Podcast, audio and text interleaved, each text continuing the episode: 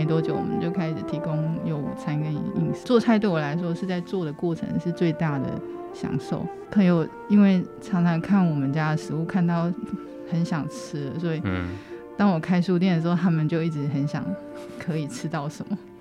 我就说我开的是书店哎、欸，你们一直在 说我要吃，我要吃，我要吃。对，嗯，那这些食物其实来自我们生活的质地跟阅读的内容。嗯，那我也希望大家可以从食物里面去感受到，说你深刻到身体的那个东西是什么。你吃的这件事情可以更更有思考，更有文化性。欢迎光临。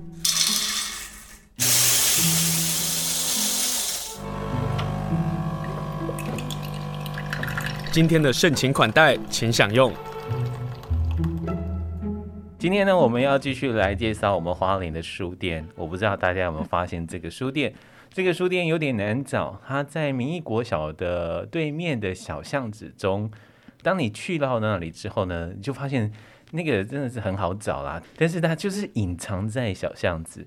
今天要跟大家分享的，就是一本书店。来到我们现场是一本书店的主理人秘鲁，Hello，密如你好，Hello，先生你好。一本书店是从台中的绿川对搬到花莲，对。总不免第一个问题要请问是什么原因让你要搬来花莲？好像你来了花莲探勘了好几次，对不对？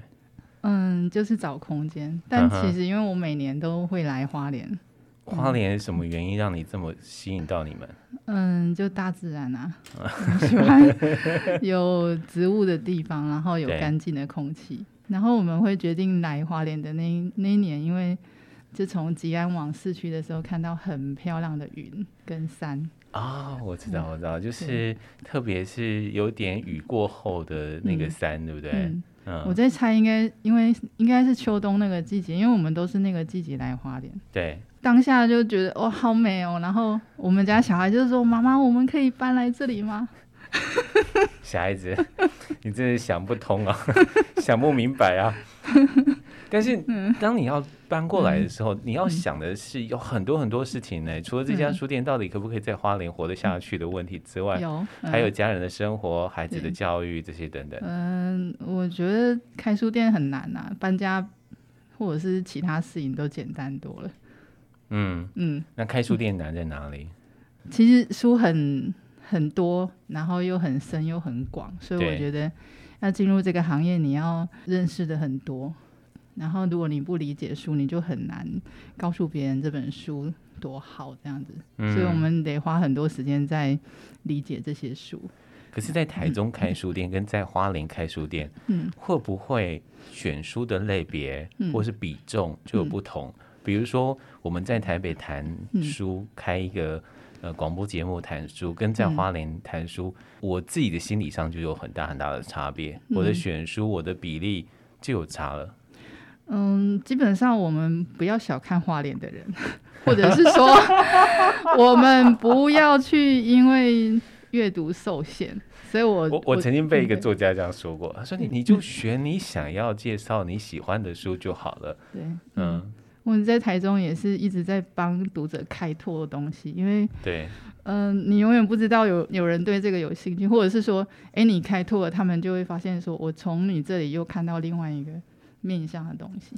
对，这的确是书店最大的功能啊，嗯、就是我们常常会希望大家进书店，或者是我们做了这一系列关于书店的采访，嗯，也是希望让大家能够进到书店，是因为林林总总各种各样的书。你会开拓，你以为你喜欢看的是小说或者是生活类的书，对对对。可是可能某一本关于知识类的书籍却吸引了你，你就开始进入到那个领域里，那是另外一个与书的相遇啊。对，书店很特别，是你嗯，跟你在网络上或在其他地方看到这个书的资讯是不同的。对，因为你进书店之后，你的内心跟脑袋会开始变得忙碌，很兴奋。然后开始焦躁，然后或者是说，你觉得开始营救于那个兴奋感，嗯哼，然后你你脑袋会很忙碌，一直在那个书的每一本或书架上一直在游移、游移，或者是移动，或者是跳跃这样子。对，嗯，而这个游移跳跃呢，嗯、是另外一种快乐的来源。嗯，对，它有时候是一个很亢奋的状态。可可是我进到你们的空间的时候啊，嗯，我觉得是这个空间让你们决定要开书店在花莲。嗯，其实不是。如果你看到这个空间之前的样子，你一定会觉得很恐怖。好吧，那就是你们的巧心 让整个空间活了起来。于是我走进去的时候，我爱死那个空间了。谢谢。对对对，那个空间大家可以想象啊，就是我们老的房子，它有小小小小小小的庭院，它是整排的房子。嗯。可是有趣的是，它在巷子里头，门是在巷子里头，可是它另外一边是比较大的马路。嗯。因此它呢。你们的设计就从另外一边，其实从马路上其实可以看到这个书店的样子。对。可是如果我们是专程去，可能就忘了另外一边，我们是从大门走进去。对。然后那种开通就会有不同的惊喜。嗯，其实我后来听邻居的阿妈讲，我才知道后面那一条大马路它的下面其实是一个水。然后我就觉得这是一个。很很棒的巧合，因为我们在绿川也是前面也是一个水，对对，但是呃是后来才听邻居说的，嗯，那可能大家会觉得说，哎、欸，我们怎么会在那么巷子里面？而且邻居很关心我们，他们就说，你们为什么不把门开在大马路边这样子？嗯，但书店它本身需要有一个稳定人心的东西，对，我们也会在意那个空间的静定感带来的那个精神性，嗯，所以。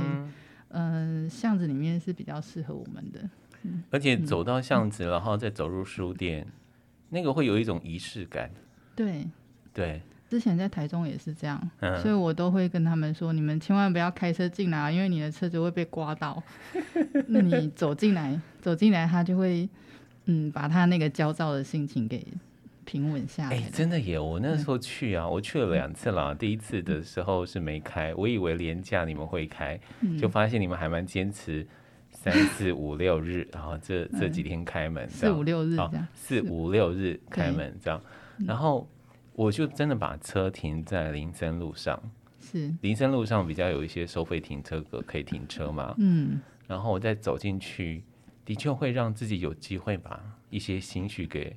放下来，嗯，对，嗯，我们现在很需要这种机会，因为有手机或者说很多资讯之后，你停不下来，对，嗯、啊，你需要一个动机让你可以缓下来或走路，或者是放掉这些东西，嗯，那让你的身体去感受一下，这样，嗯，嗯，然后我们进到这个书店，提醒一下，这个书店里面是不能拍照的，对，那这个也是希望读者能够回到审视自己的心跟身体的状态去看。还有一个是我们尊重这些写书的人作者他们的智慧财产权，嗯、对，然后还有客人的隐私权，这样。对。对，嗯，嗯，所以进去的时候就好好跟自己相处，对，你好好享受你身体会发出来的声音，嗯哼，或是你可以在书店认识其他人，如果他愿意跟你聊天的话，对，嗯，里面可以讲话，可以啊，可以跟老板讲话吗？可以啊，啊好，因为有时候我们进书店啊。会进入到那种好像很安静的空间，对，然后好像不大能够说话的空间。行啦，因为你读书不说话，其实会变窄，所以我我我鼓励大家看完书要跟别人聊，好了，最好是激变。哦，对，对。这个姿势本来就有一个。各自的立场跟沟通的空间嘛，哈，对，嗯、那我们也希望大家听完我们的节目之后呢，你在读任何的呃书籍或者听完我们节目，也欢迎大家来机变哦，这个是很重要。嗯，从门进去的时候，我发现你们空间设计很有意思哦，嗯、在右手边，它是一个生活区，对、嗯，它仿佛像是一个展示场，嗯、展示着你们想要跟大家分享的生活的物件。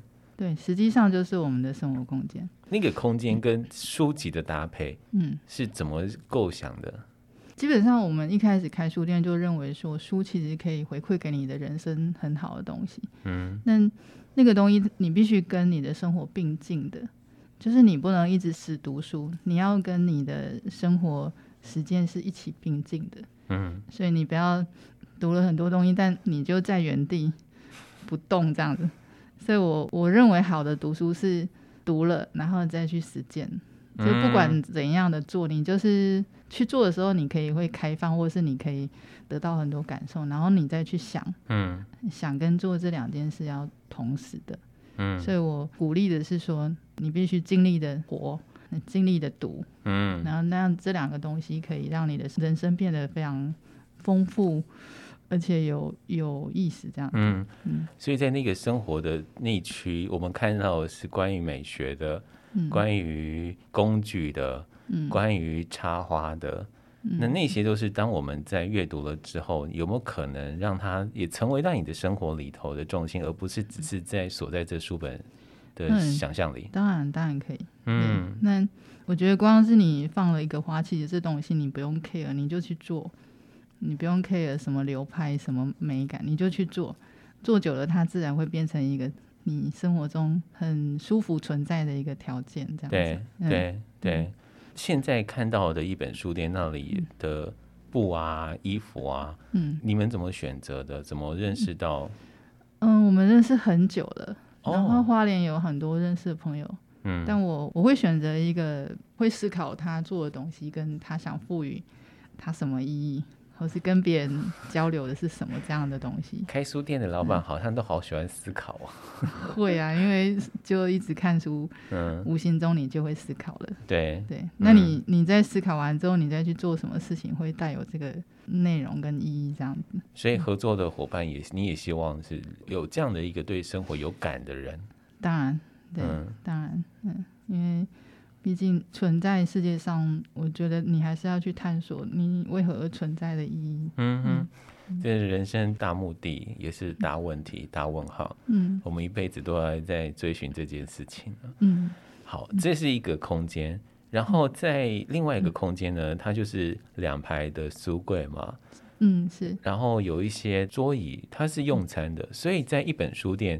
你们体认到一件事，你就是开书店是赚不了钱、活不下去的，所以没有，因为我我一开始开书店的时候，一堆朋友就说，你什么时候会有食物给我们吃？这样，嗯、我说，对，大概我们大概是刚开始开没多久，我们就开始提供有午餐跟饮食。对，做菜对我来说是在做的过程是最大的享受。嗯哼，提供给别人，我觉得那是另外一个次要的事情，这样子。对，啊，朋友因为常常看我们家的食物，看到很想吃，所以，当我开书店的时候，他们就一直很想可以吃到什么。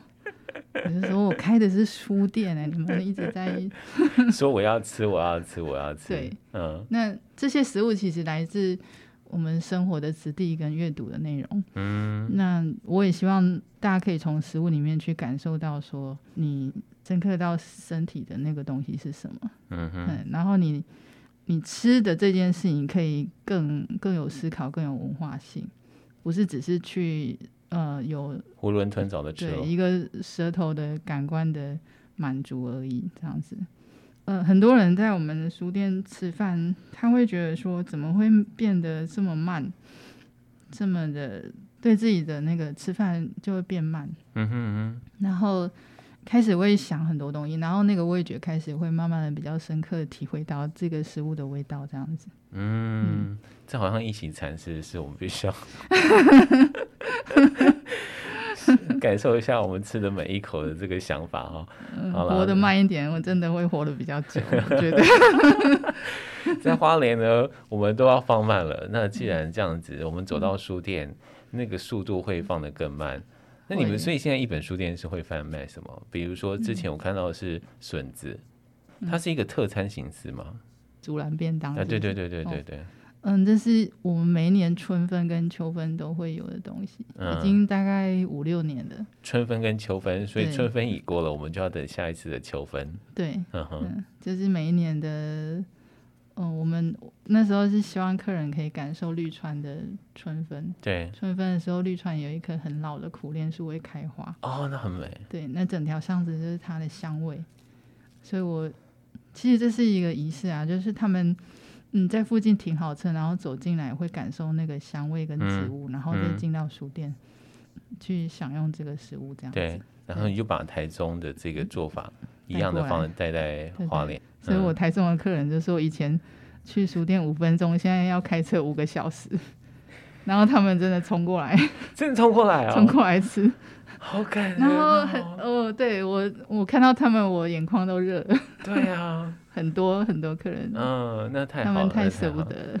对我，我非常谢谢台中人愿意舍得 让一本书店来到花莲。那对于花莲来讲，一本书店的到来也是花莲的福气了。我是说真的，当你自己走到书店里，然后你去感受老板的用心跟想法的时候，其实很容易，因为每一家书店有每一家书店的特色。是，然后你也从这些特色找到你自己所喜欢的。选书的方法，或者是跟这个书店的空间的相处的方式，而一本书店呢，它走的或者是它所呈现的，又是另外一种不同的风格跟面向。米如，你参加过濑户内海的艺术季啊？你怎么知道？有有有探子通报，到那里是跟大家分享台湾的料理哦。是因为他们有一个亚洲厨房工作坊，对。那这个工作坊完了之后呢，要由村民他们。嗯，就是供应一个在地的食堂，对。然后那里面要有，嗯，比如说有台湾主题的一个套餐，或者是韩国主题的套餐。嗯哼。那我们就是去那边教他这样子。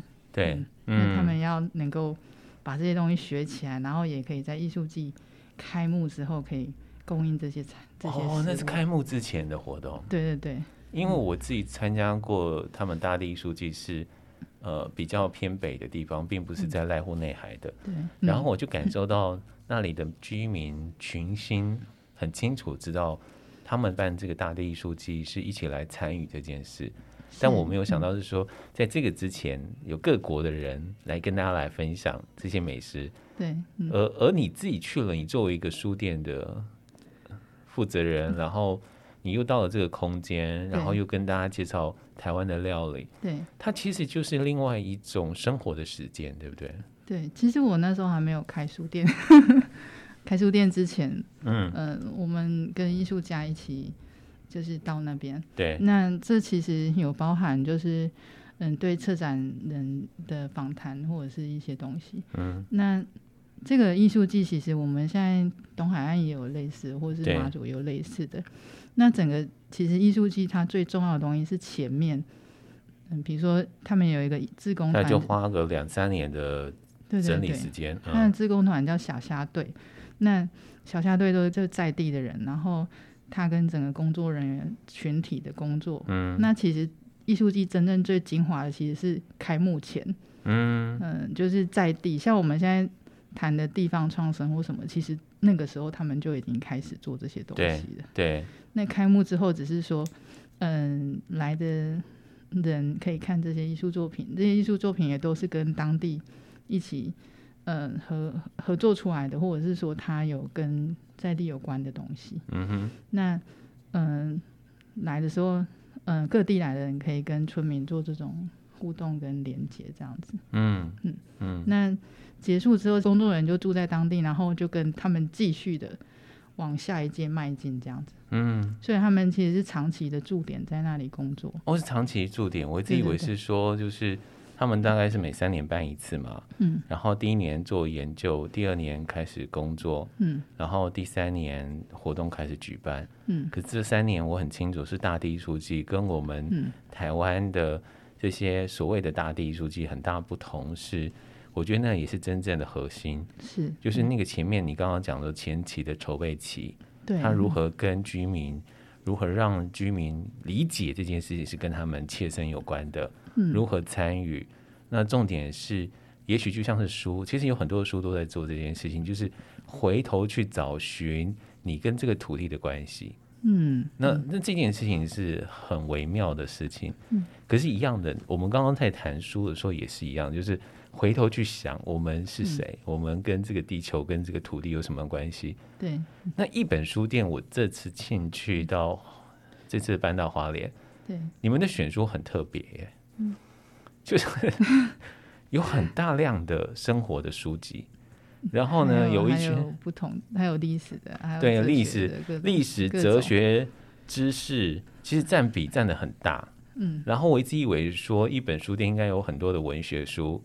没有，很少，它只有一个柜耶。然后一个柜当中呢，他们放的作家啊，就是以台湾作家来讲，他们大概放的是年轻的作家。对，这个是很特别的安排。我不知道是现在暂时是这个样子，还是这样的一个比重，这样的安排，一定有一些的想法跟坚持。应该说，一开始在这个行业里面，我们可能是蛮早，就是打破那个图书馆逻辑在选书的。对，所以我们会有一个一个呃主题去选，但这个主题其实也不是说那么知识面，有时候只是一个微小的东西这样子。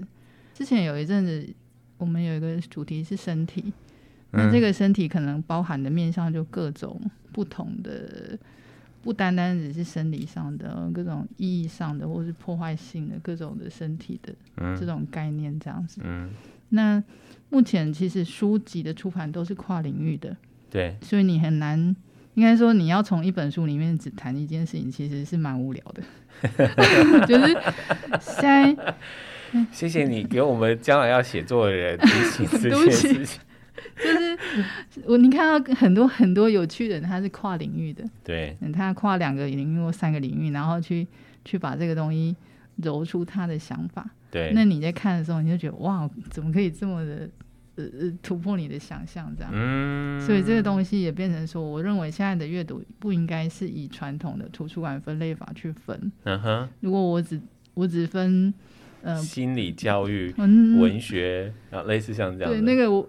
那样子分类可能进去就死掉了，就觉得我的灵魂在那里。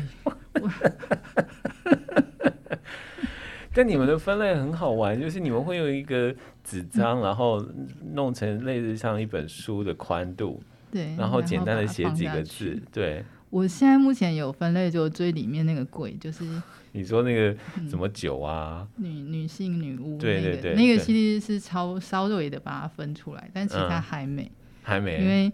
因为分类这件太折磨我们的脑袋，所以我我就说好慢一点，慢一点这样。呃，我我简单的谈那个内柜的分类好了，好，因为我大概最先落定的一个就是最早的实验室是厨房。嗯哼，嗯，那厨房其实，在美索不达米亚平原的时候，最早就是厨房里面会有冷、热、酸，或是各种物理化学的东西。欸对耶，条件。对耶，对，所以最早的这些科学家都是女性，而且很优秀。啊、嗯，但是因为后来因为整个呃性别的呃女男平等的问题，对对，所以后来其实有很多优秀的科学家，他后面是有一个这么优秀的人，嗯，或者是一个很优秀的女性，那就被杀掉了。嗯，嗯，那这些特质其实呃在女性的身上其实很多。对，那只是因为他们没有权利。嗯，嗯哼，那那这个选出的旁边接着就是女巫，因为女巫其实是部落里面能力很好的女性。有啊，我有看到那一柜的时候，我想说，嗯、就是为了东部而生的一个。我们之前就有了，嗯、但只是我们推演的方式会有点不同，这样子。各个不管是在呃社会里面都有女巫这个角色，可能现在的社会里面其实有也有，只是她名字不叫女巫。那他可能他可能具有沟通的能力，他有，嗯、呃，他有一些能力可以吸收各种讯息，然后去解、去编编译。对对，所以我觉得这种特质就是女巫的特质。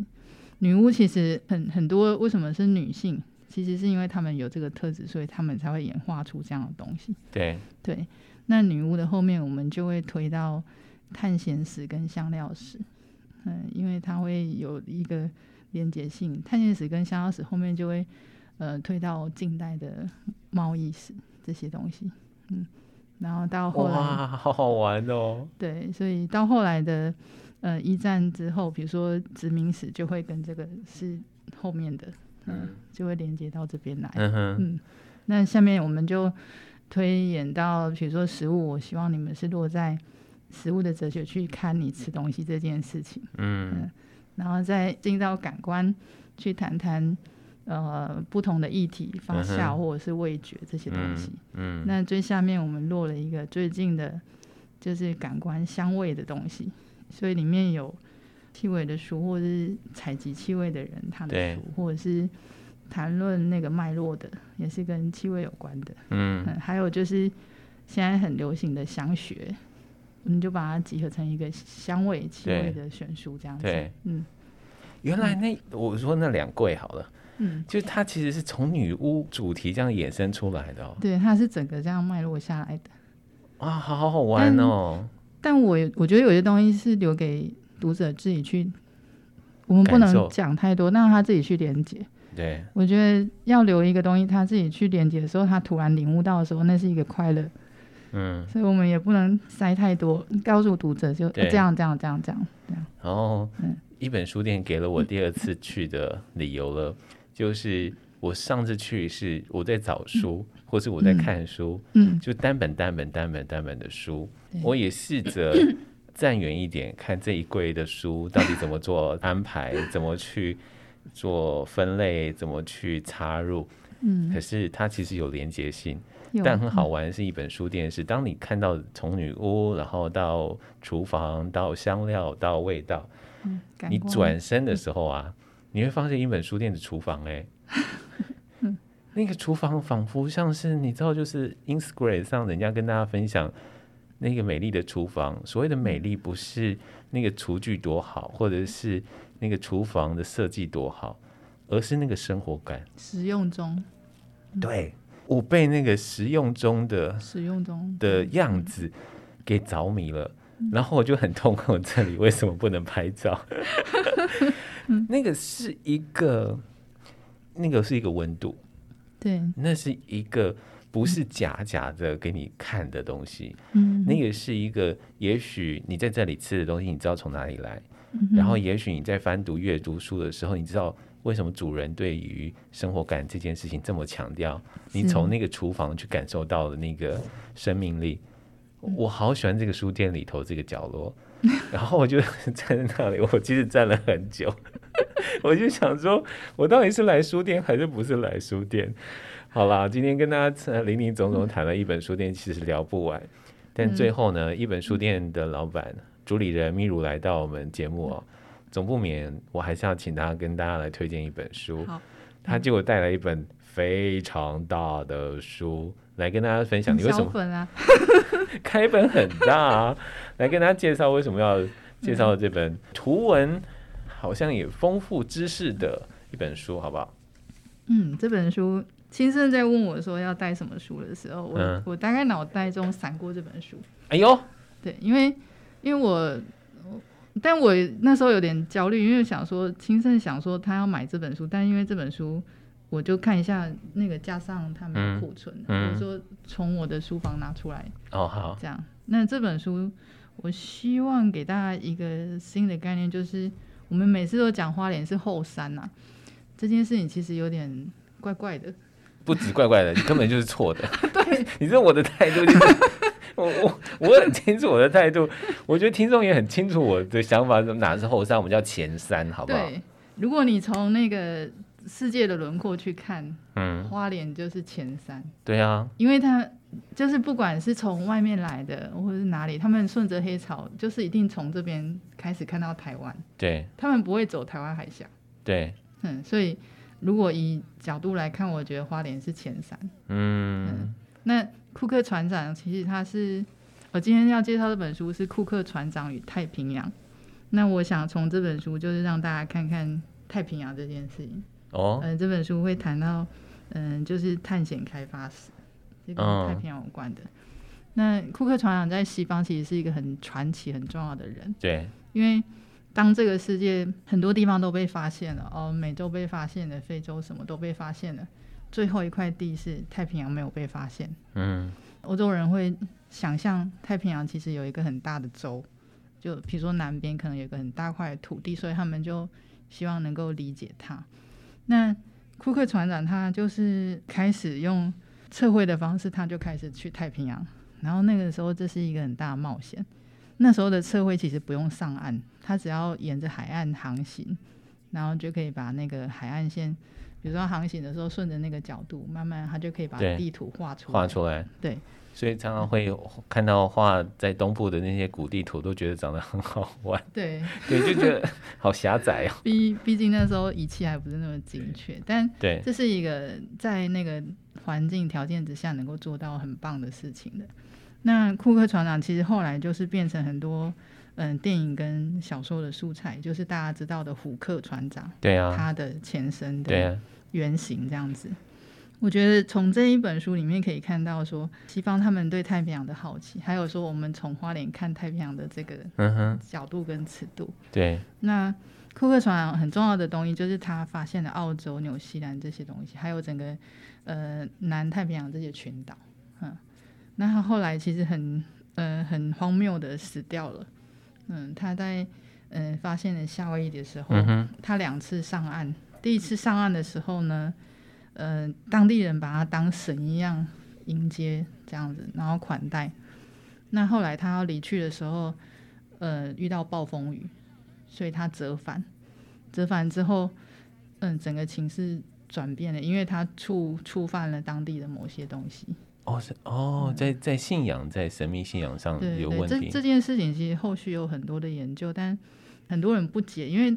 毕竟你到一个异地啊，跟当地的风俗习惯有些会冲突。对。但库克因为他去过很多地方，所以他知道怎么呃谨慎尊重的上岸这样子。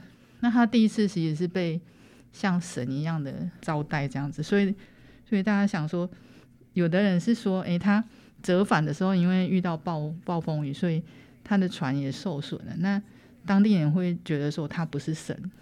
他或者是他不是神，嗯、他或者是他可能他带来了一些灾害、厄运、厄运，或者是一些隐喻的厄运。对，那这个后面的我去研究跟推想，但是他他就在那一个折返的时候就呃，因为这样就过世了。哦，那库克他也是留下一个很很大的传奇呢，就是传奇的一个故事。那他。他过世之后，整个折返的路程就是顺着嗯北边，然后往南日本，然后台湾，然后东南亚，然后回到欧洲。所以其实嗯，所以他的船队有经过台湾啊？有啊。哦，其实台湾很早就被发现，因为我一直把它当成 另外一个海域的传说人物。他其实跟我们很密切哦，而且你知道你，你你不知道黑潮上每天那么来来往往的。其实 很平凡的东西耶，然后你不知道有一些东西其实有经过这里，他们很早就知道台湾，所以他们不会上岸，就是遥远看着嘛，因为黑潮有一段的距离，他们必须要靠着黑潮的动力嘛。对对对，嗯、那他们其实任务是去探知未知的地方。嗯，那。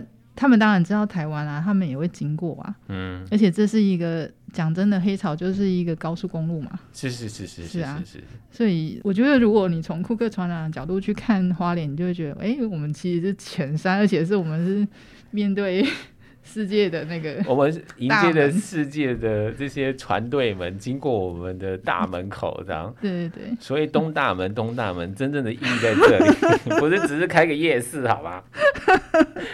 对，对，就是我我们如何去体认到我们的地理环境，嗯，然后就像是廖鸿基老师说的，生活在花莲的人民却是背向海洋的。我们如何让我们自己面向海洋？是今天有机会透过这个库克船长与太平洋这本书，我们可以来面向太平洋。可是这个书我发现它是一个航海记哦，它就分了第一次航行、第二次航行、第三次航行。库克船好大，啊，对，库克船长 他其实真的是你，你看到他怎么去航行这件事情里面就有讲到很有意思。比如说，呃，我们讲坏血病好了，你在船上没有蔬菜、没有水果，很容易就坏血病。那那其实这个航行几次之后，你就发现怎么克服这个东西。如何克服？嗯，他们就带柠檬。你不愧是一个喜欢煮东西的人，会看到这样的重点。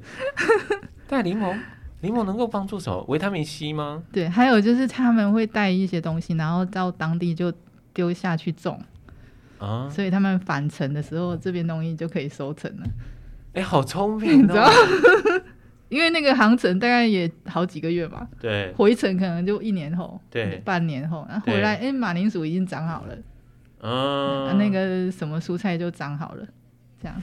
比如说我们在谈花东的时候，嗯、总不免要谈到原住民的南岛语系这个方式，然后其中有一个构树的这个关系，嗯，搞不好是在当时的原住民就从台湾出发，然后到了菲律宾，到了其他岛，嗯，他们就开始种构树，因为那是可以拿来做衣服的，对。那等他们长大的时候，嗯、他们在返程的时候，或者再一次来的时候，嗯，这个树长大了，他就可以做他的衣服，或者做更多的贸易买卖。应该是。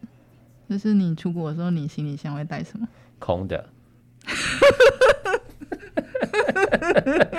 我是一个非常物质生活的人。我真的是空的，特别到你知道，比如说到日本啊，我真的是空的，我就是去那里买了装回来，装回来。然后你你问了一个大哉问，我的旅行的时候会啦，就是书啦，就只有书啦。对，因为你知道你去的那个地方物质是不缺的，很方便的这样子。对。但如果你去的地方什么都没有的时候，你会带什么？就是、泡面。泡面。嗯，就是一个非常方便的。做法啦，对对对。老实说，泡面有一个好处啊，就是你到欧洲的时候啊，嗯，因为他每一天吃的食物大概都是这个样子，对。然后就觉得吃烦了，吃腻了。但如果你的行李箱里头有一个泡面，开始怀念油葱，对不对？酱油，哎、欸，这好好玩哦，就油葱味啊，酱油味啊，就代表了一个我们对于故乡的思念之情。嗯、比如说，我前阵子还在跟朋友在讨论一件事情啊，嗯、就是说。我们的台式炒面，对，为什么一直有一个味道？是那个味道这么的好吃，这么的迷人？酱油，对，他们是说酱油加黑醋，啊、对对对所所产生出来的特殊味道，我一直不知道原因到底是什么。嗯、后来问到厨师，厨师说他其实是加了这个东西，后面有黑醋提点，对，那你就会一直吃，一直想吃。对，然后你就知道台式真正的台式炒面那个味道，那个味道到底怎么来的？嗯。那这个也是呃，我我相信，当我们去回溯我们自己的生活的样子的时候，当我们细心，我们刚刚说到放慢，去感受我们生活的时候，你会感受到有很多很细的东西。嗯，也许我们在这个当下是无法去感受的。嗯，可是当你打开一本书，这本书会带着你去认识不同的世界，嗯，不同的小事情。嗯，那我们就有机会去感受我们自己的生活。嗯，而今天跟大家介绍的一本书店呢，他就跟大家分享这个哦，就从你打开门 开始，你就开始发现，原来我的感官是如此的强，原来我可以去好好面对自己，原来我可以静心下来，原来我可以爱我们自己。我觉得这个是一本书店来到花莲，我我自己进去的感受。嗯，那我也期待大家进去的时候好好感受。也许你点个餐，点个饮料，坐下来，嗯，然后买本书。把那个时间留给你自己，嗯，这个是在这个时代，我们需要给自己多一点时间。今天非常谢谢明如接受我访问，希望大家能够去一本书店。谢谢青生，好，谢谢你，谢谢，谢谢。